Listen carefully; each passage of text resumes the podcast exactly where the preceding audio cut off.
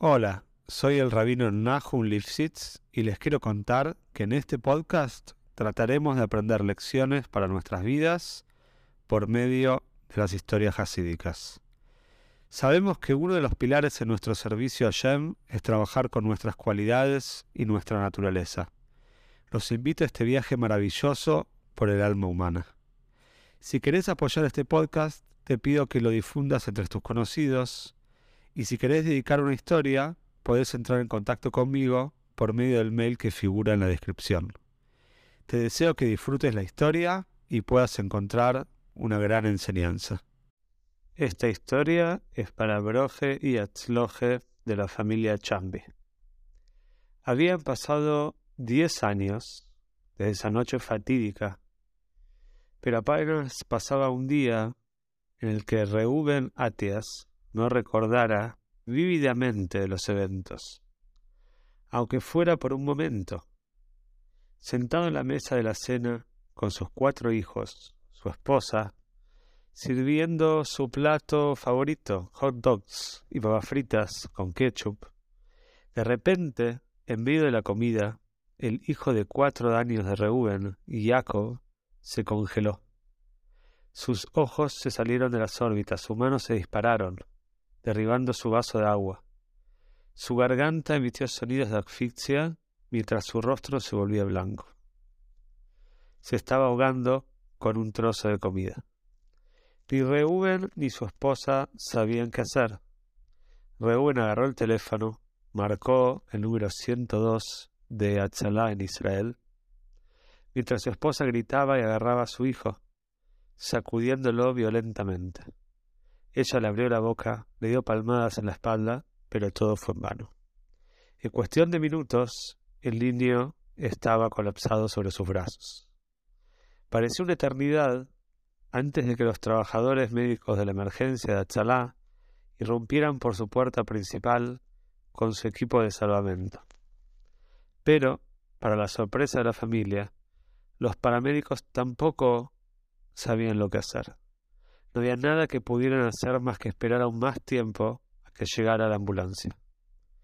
Jacob fue llevado al centro médico por IA, justo a las afueras de la ciudad de Tiberias. Pero para la profunda angustia de la familia, incluso los trabajadores de la sala de emergencias no pudieron salvarlo. Poco después de llegar al hospital, el pequeño Jacob falleció. La tragedia cayó sobre la familia Atias como plomo fundido, sumiéndolos en una profunda depresión durante años. Y aunque finalmente se levantó la nube de dolor, su sombra oscura permaneció. La esposa de Reuel, Esther, se había vuelto estéril, dejándolos sin la esperanza de tener más hijos. Los mejores médicos de Israel estuvieron de acuerdo en que el problema no era físico, sino psicológico. La muerte del pequeño Jacob había, había sido tan traumática que su cuerpo simplemente se apagó.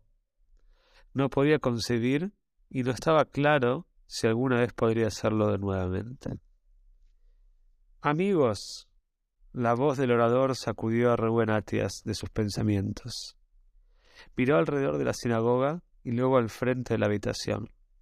El rabino David Ohana, rabino de la sinagoga El Hala Aarón, en Tiberias, estaba entregando una drayá, un discurso entre las oraciones de la tarde y la noche. Caballeros, hoy es Shvi el Pesach, el séptimo y último día de Pesach en Israel. En unos pocos minutos la festividad terminará y entraremos en el periodo en el que nos enfocamos en la mitzvah de Sfirata Omer, la cuenta del Omer. Este es un momento propicio para trabajar con nosotros mismos, para aprender lo que dice el Pirkei Avot, que hay que mejorar nuestras midot, nuestros rasgos de carácter. El rabino Hana continuó allá, habló de la importancia de las buenas maneras, de ser pacientes y tolerantes, de hablar suavemente y no responder con enojo cuando se nos insulta. Déjenme contarles una historia impresionante que escuché recientemente. Había una pareja joven que había estado casado durante muchos años, pero no podía tener hijos. Fueron a todos los médicos de Israel, recibieron bendiciones de rabinos, visitaron Kibrei Tzadikim, pero nada ayudó. Los oídos de Rubén Atias de repente se agudizaron mientras el rabino continuaba la historia. Finalmente, fueron un sabio líder de Meneiberak, el rabino Chaim Kanievski. Les doy mi bendición, les dijo Chaim, pero puede que no ayude. Si quieren una bendición realmente efectiva, entonces sigan mi consejo. Nuestros jajamim, nuestros sabios dicen, lo al Si una persona perdona los insultos dirigidos a él, el tribunal celestial pasa por alto sus propias transgresiones. Es decir, si ven una persona que ha sido insultada, pero no responde, entonces tienen que saber que él es un tzadik y él puede darles la bendición que están esperando. La pareja quería seguir el consejo de Renheim. Continuó el rabino Hanna. Pero realmente, amigos, ¿con qué frecuencia sucede eso? ¿Alguna vez han presenciado una discusión en la que una de las partes no responde, aunque sea algo? Además, tal cosa no se puede planear. No puedes decirle a tu amigo, déjame insultarte y quédate callado para que puedas bendecirme. Así que aunque la pareja apreciaba las palabras de Redheim, no podían imaginarse cómo las cumplirían. Dos semanas después, sin embargo, el esposo estaba en una boda de un viejo conocido, cuando estalló una discusión en una de las mesas. Varias personas se unieron en contra de uno de los invitados con verdadera malicia. Lo insultaban, lo maldecían, lo degradaban, lo avergonzaban ante toda la fiesta. Y ese hombre no dijo nada. Su rostro estaba rojo de vergüenza, pero mantuvo la boca cerrada.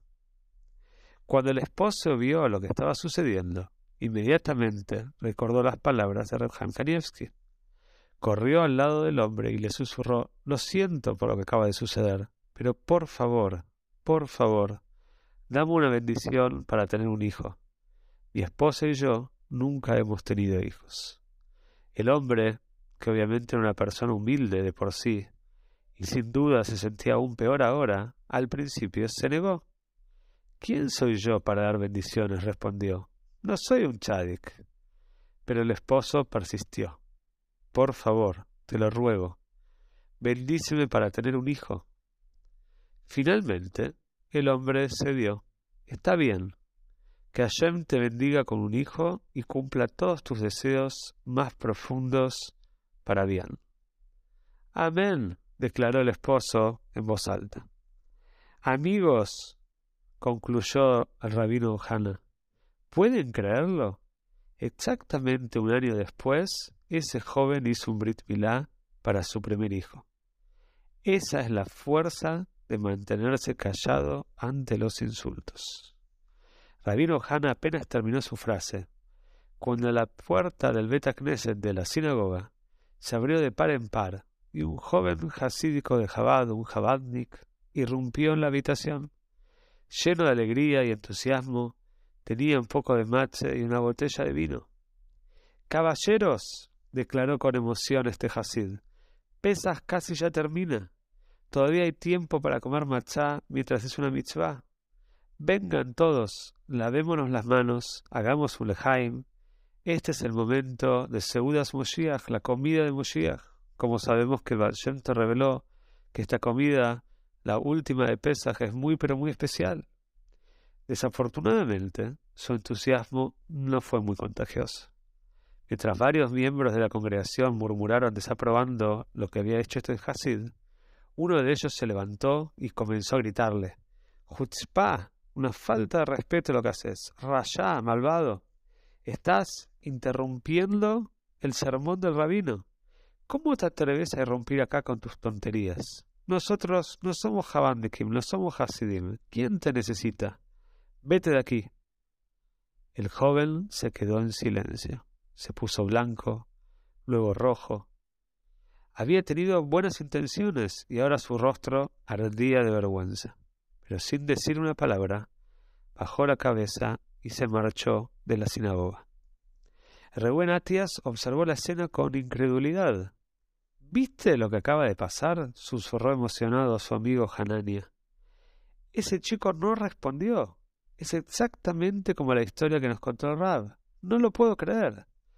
Voy a salir a buscar una bendición. Reuben se levantó y salió rápidamente de la sinagoga. El joven hasídico seguía parado afuera. Tenía los ojos rojos de lágrimas. Por favor, imploró Reuben al chico, dame una bendición para tener un hijo. ¿Una bendición? repitió el joven. No puedo dar bendiciones. No soy alguien especial. Solo Rebe puede dar bendiciones. Por favor, suplicó de nuevo Atias. Mi esposa no ha tenido un hijo en años. El joven se quedó en silencio. Luego, tomando una de las manos de Reuben en la suya, dijo cálidamente: Que Hashem te bendiga con todas las cosas buenas y que te bendiga con un hijo. Amén, respondió Reuben fervientemente. Amén, dijo el chico, que luego se dio la vuelta y se alejó en la creciente oscuridad. Reuben Atias volvió a entrar al Betacneset, consiguió una bendición, susurró a Hanania, Besrat Hashem, con la ayuda de Hashem, susurró a su amigo de vuelta, tendrás el hijo que estás esperando. Un año después, en el séptimo día de Pesach, Reuben Atias y su esposa llevaron a su recién nacido hijo al Brit Milá de Abraham vino. Lo llamaron David, en honor al rabino David Ohana, cuyo discurso Reuben había escuchado ese mismo día, exactamente un año antes.